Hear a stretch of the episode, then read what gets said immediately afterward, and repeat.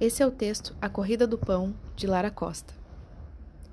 Assim como parece ter sido o caso para muitas pessoas, minha relação com a alimentação passou por várias transformações ao longo da pandemia de Covid-19, principalmente nos meses iniciais de isolamento. Acho que a primeira vez que a pandemia me levou a pensar sobre comida ocorreu nos primeiros dias do lockdown da cidade em que morava no início de 2020. Naquela ocasião, fui ao mercado com a minha esposa como fazia semanalmente e encontrei algo que não via há anos corredores inteiros de prateleiras completamente vazias. Me fez pensar em quando eu era criança e acompanhava minha mãe ao mercado no dia seguinte do dia de feira, e ela sempre dizia rindo enquanto passeávamos nos corredores desertos: Parece que passou um furacão por aqui. Naquele dia, em março de 2020, o sentimento era mesmo esse, de estar caminhando sobre destroços. Na seção de produtos de padaria, apenas alguns poucos sacos desalinhados e raros ocupavam o espaço antes preenchido por dezenas de embalagens coloridas de marcas diferentes. Na seção de ingredientes de cozinha, nem isso. Nenhum saco de farinha à vista, nenhum tipo de fermento. Nos dias que se seguiram, esses produtos do dia a dia, agora subitamente escassos, mobilizaram a formação de pequenas redes de solidariedade na nossa pequena comunidade de imigrantes. Se alguém achava farinha em algum mercadinho obscuro, os outros eram imediatamente avisados nas redes sociais ou no WhatsApp.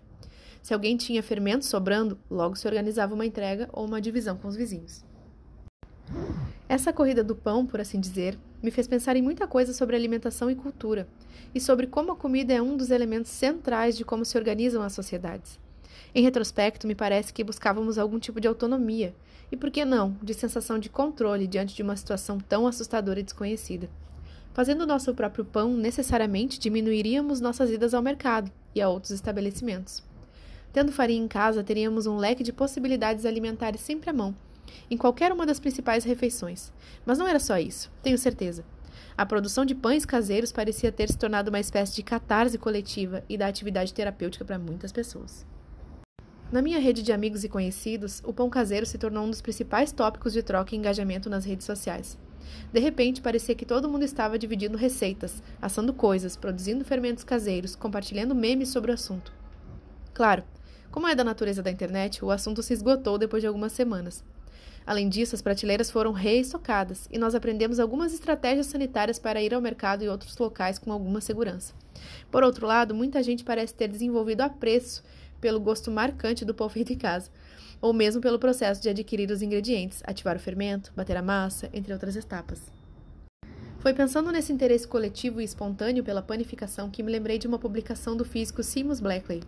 Blackley é mais conhecido por seu trabalho na indústria de videogames, mas nessa postagem a que me refiro, ele falava sobre como uniu duas de suas grandes paixões em um incrível experimento: seu entusiasmo pela cozinha e pela arqueologia. Seu fio de tweets narrava sua empreitada em fazer pão caseiro usando fermento natural, produzido a partir de leveduras dormentes que ficaram enterradas no Antigo Egito, em potes de cerâmica por mais de quatro milênios. A cultura de leveduras utilizada no projeto narrado no Twitter tinha sido fornecida por dois museus de Boston, diretamente de seus acervos arqueológicos. Devido à natureza de renovação e multiplicação praticamente infinitas do fermento, foi possível às instituições produzir várias amostras do levain para estudo em laboratório e conceder uma delas para o projeto pessoal de Blackley. Evidentemente, a extração do material e todo o processo de reavivamento do fermento foram acompanhados por especialistas. A arqueóloga Serena Love e o microbiólogo Richard Bauman ajudaram a garantir que nenhum artefato fosse danificado na extração e que a cultura se produzisse sem contaminação. Os três tiveram o cuidado de alimentar as leveduras com uma espécie de trigo geneticamente idêntica que era cultivada quando os potes de cerâmica foram enterrados 4.500 anos antes, e que é expressivamente diferente do trigo moderno que consumimos hoje.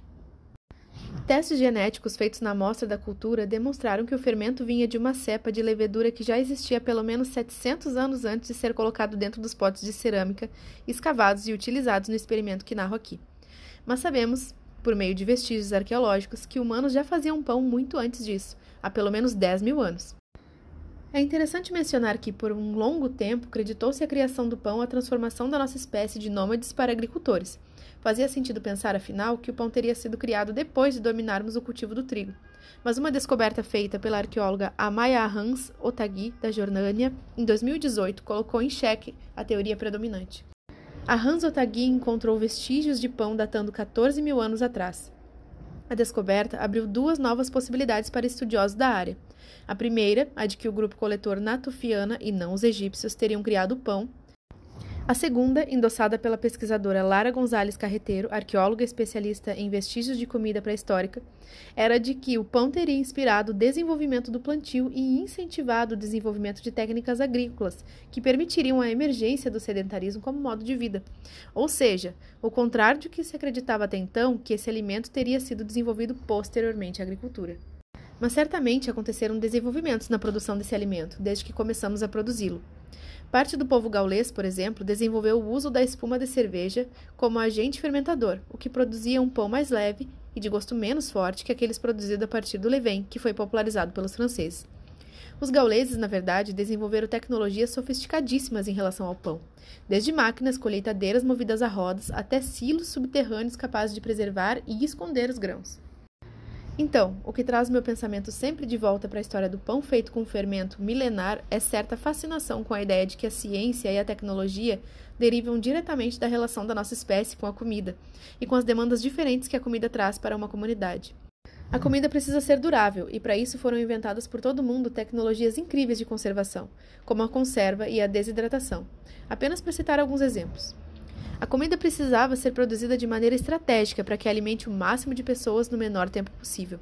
Enfim, a comida é uma necessidade primordial e, por essa razão, é provável que tenha sido o principal catalisador das primeiras práticas e experimentações tecnocientíficas da nossa espécie, muitas das quais são tão sofisticadas que sobrevivem até hoje, quase sem modificações. Isso me faz pensar que frequentemente precisamos lembrar a nós mesmos que a tecnologia e a inovação não surgiram durante a modernidade, com as nossas fábricas, superveículos e posterior revolução digital. A tecnologia aparece quando o primeiro grupo de pessoas aplicou seu conhecimento para resolver problemas e aprimorar suas atividades cotidianas. Então, embora o fermento que utilizo não venha do fundo de um artefato histórico enterrado no deserto, sua tecnologia me conecta, de algum modo, a esses padeiros ancestrais. Os primeiros homens e mulheres a testarem interações entre um conjunto específico de fungos e a farinha do trigo. Antes mesmo da escrita permitir a sistematização e a comunicação transgeracional do conhecimento, o fermento nos permitiu transmitir adiante uma tecnologia por pelo menos 14 mil anos. Passando por nômades coletores no Oriente Médio, pelo império milenar dos povos do Nilo, por navegadores na região da Gália. Isso sem contar dezenas de outras civilizações que desenvolveram outras versões desse alimento em diferentes momentos e territórios.